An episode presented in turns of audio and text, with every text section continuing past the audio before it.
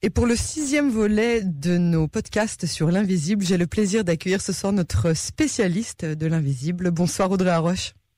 Bonsoir Yael. Comment allez-vous? Eh ben je vais bien, je suis ravie de vous retrouver. Eh ben tout de même, tout pareil. Euh, alors vous nous avez proposé une série de podcasts sur le thème de l'invisible et c'est pourtant que ce soir qu'on va vraiment aller dans le gras au sixième volet et c'est maintenant que vous allez euh, nous parler de ce qu'on appelle proprement parler l'invisible. Comment ça se fait euh, alors en effet, c'est que maintenant que je, je, je, vais essayer de parler directement de l'invisible parce qu'en fait, on a dessiné des contours avant, mais le, le mot invisible revêt une dimension impalpable.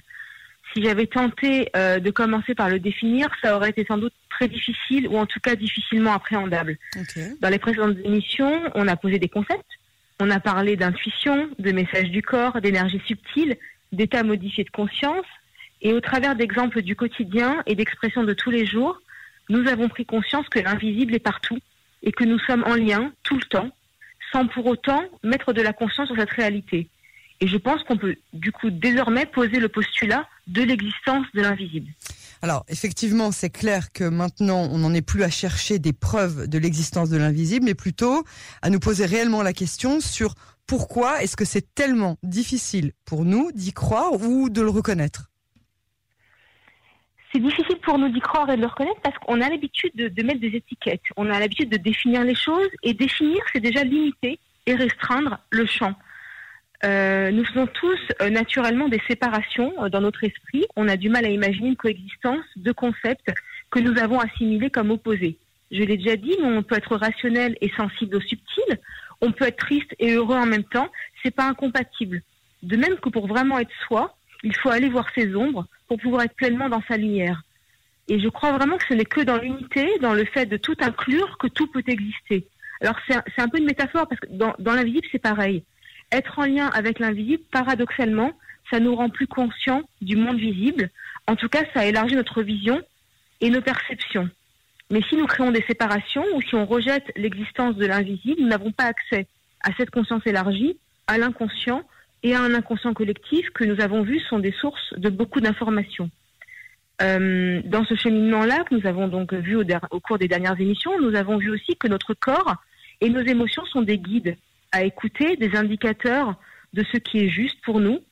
Et quand on n'écoute pas le besoin qui s'exprime derrière nos mots du corps, l'expression va revenir sans cesse et de plus en plus fort jusqu'à ce qu'on essaye, qu'on arrive à l'écouter. On a tendance à pas le faire justement. On résiste parce que souvent c'est difficile d'aller à contre-courant. Souvent c'est difficile de faire des choix que l'on pressent, par exemple, comme n'étant pas dans la norme. Euh, et c'est naturel d'avoir peur, c'est naturel d'avoir peur de ne pas être aimé, d'avoir peur de ne pas être comme tout le monde, euh, voire d'avoir peur d'être bizarre. Et, si nous nous autorisons nous-mêmes euh, à être pleinement nous, on n'a pas appris en fait à être nous, à être singulier. Euh, ce qui est intéressant de faire dans ces cas-là, c'est aussi d'aller voir derrière nos peurs ce qui s'y cache. J'aime beaucoup euh, l'expression qui dit euh, que derrière nos peurs se cache un immense désir. Finalement, plus la peur est grande, plus on peut se dire que le désir derrière est important. Dans notre construction, nos peurs nous ont longtemps protégés. Et peut-être qu'en grandissant, aujourd'hui, elles sont devenues des mécanismes réflexes dont on n'a plus besoin, parce que nous sommes désormais assez solides pour pouvoir nous affirmer si on regarde notre vie, souvent, les meilleures décisions qu'on aura prises sont souvent celles que les autres n'ont pas compris euh, et qui sortent de la logique. J'ai écouté récemment un podcast d'une coach qui s'appelle Diane Tayeb qui disait que quand les autres ne nous comprennent pas, ce n'est pas le signe que nos choix ne sont pas bons, mais qu'on fait peut-être pour la première fois des choix qui ne sont pas fonction des autres. Et ça, c'est essentiel. On a tendance euh, à chercher à plaire, à chercher à rester normatif, à rester dans ce que la société nous a appris. Et pourtant, quand on ne s'écoute pas, on se fait vraiment violence. Donc, j'invite vraiment à écouter le corps, à écouter la petite voix, euh, parce que beaucoup de clés, comme nous l'avons vu, se trouvent à l'intérieur de nous, et qu'il est essentiel de se faire confiance, de faire confiance à nos ressentis, et de croire qu'il est possible d'être nous-mêmes dans notre singularité. Et si j'insiste autant sur tout ça, c'est parce qu'à l'origine de la peur et du rejet du monde, du monde invisible se trouvent souvent des croyances limitantes qu'on nous a inculquées, et souvent la peur d'être différent. Alors merci Audrey d'abord pour ce résumé hein, qui est euh, bien global. Je pense que vous nous préparez la suite là. En effet, si on part du principe qu'il n'y a pas de séparation mais une continuité dans le temps et l'espace. Et c'était le principe qui était à la base du chamanisme. On peut se questionner sur d'autres séparations que nous vivons tous. Les grands rituels de passage, nous avons vu ça déjà aussi, sont la naissance, la puberté, la maturité et la mort. Et les premiers passages dont je viens de parler sont une continuité de la vie, mais nous sentons bien qu'il y a une rupture avec la mort. Dans d'autres civilisations, il y a une continuité aussi entre la vie et la mort. Euh, d'ailleurs, le chaman est, l'intermédiaire entre notre monde et le monde d'en haut, comme il l'appelle, qui est le monde des ancêtres. Et les ancêtres sont le détenteur du savoir. Euh, nous avons vu que nous avons une dimension physique, une dimension émotionnelle, une dimension spirituelle, énergétique. Euh, mais si la mort concerne la mort du corps physique, qu'en est-il de l'âme? Alors ça, Audrey, j'avoue que c'est un des sujets qui m'intéresse le plus. Qu'est-ce que vous avez à nous, à nous dire sur ce que devient l'âme au moment de la mort? Alors, encore une fois, on va toujours, je, je, commence toujours par ça, mais on va commencer par se demander chacun à quoi croyons-nous? Y a-t-il une vie après la vie? Euh, de la même façon que l'âme s'incarne dans le corps au moment de la naissance, elle sort du corps au moment de notre mort. Et effectivement, on est en droit de se demander qu'est-ce que devient l'âme?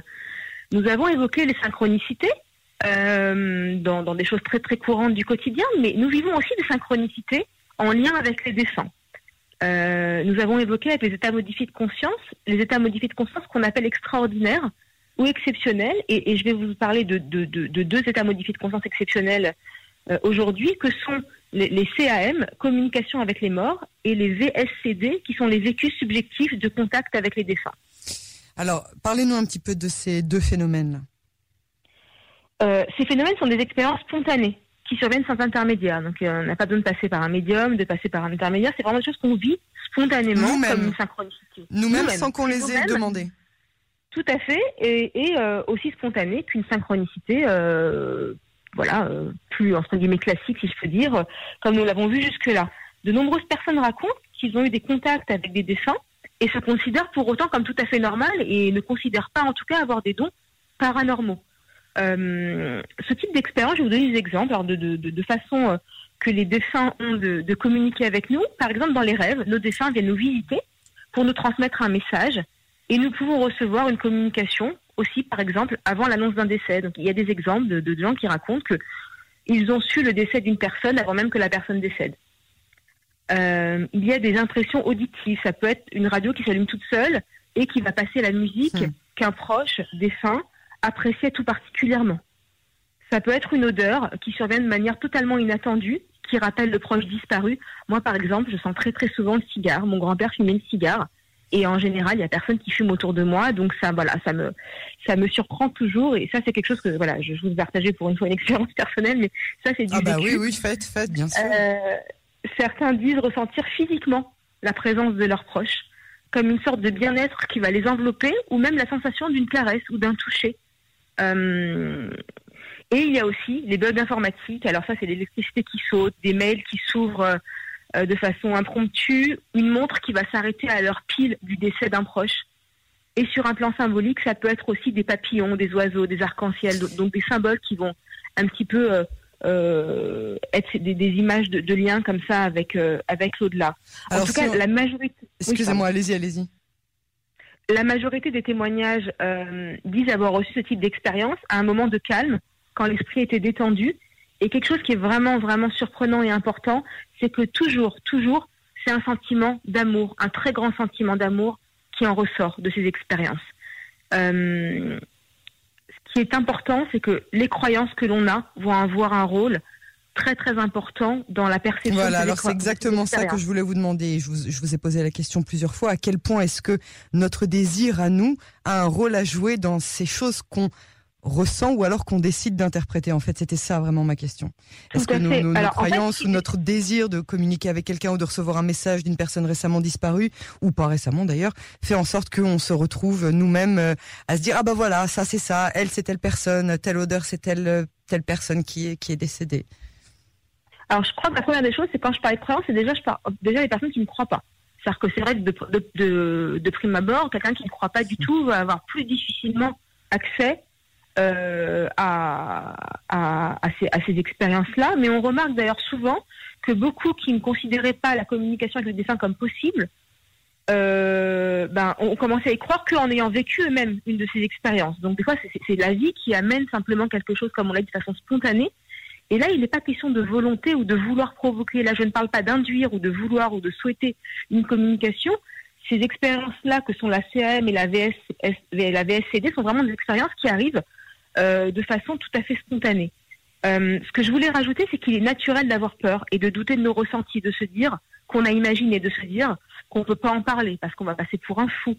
Euh, et une des façons de savoir qu'on ne se trompe pas, euh, alors c'est un petit truc que, que, moi je, je, vis personnellement, mais il y en a, il y en a d'autres, hein, bien sûr, c'est un sentiment de vérité, de justesse et de paix dans le corps. Par exemple, quand on a des frissons, euh, là, là, vraiment, c'est un petit signe qu'on est, euh, qu'on est aligné avec ce qui se passe à ce moment-là et avec ce qu'on qu'on pressent. Euh, et là encore, j'ai envie de dire, le corps est un merveilleux canal, un merveilleux récepteur de ce type d'expérience. Audrey Roche, merci beaucoup pour euh, cet éclairage. D'abord le résumé que vous nous avez fait, puis vous nous avez induite dans ce, ce nouveau thème hein, qu'on va aborder dans, dans, dans ces euh, nouveaux, euh, dans ces prochains podcasts que l'on va continuer ensemble. Merci beaucoup. Et puis vous nous avez donné l'eau à la bouche pour la suite. je vous souhaite une très bonne semaine et puis à très bientôt pour le prochain numéro. Merci elle, à très bientôt avec plaisir. Au revoir.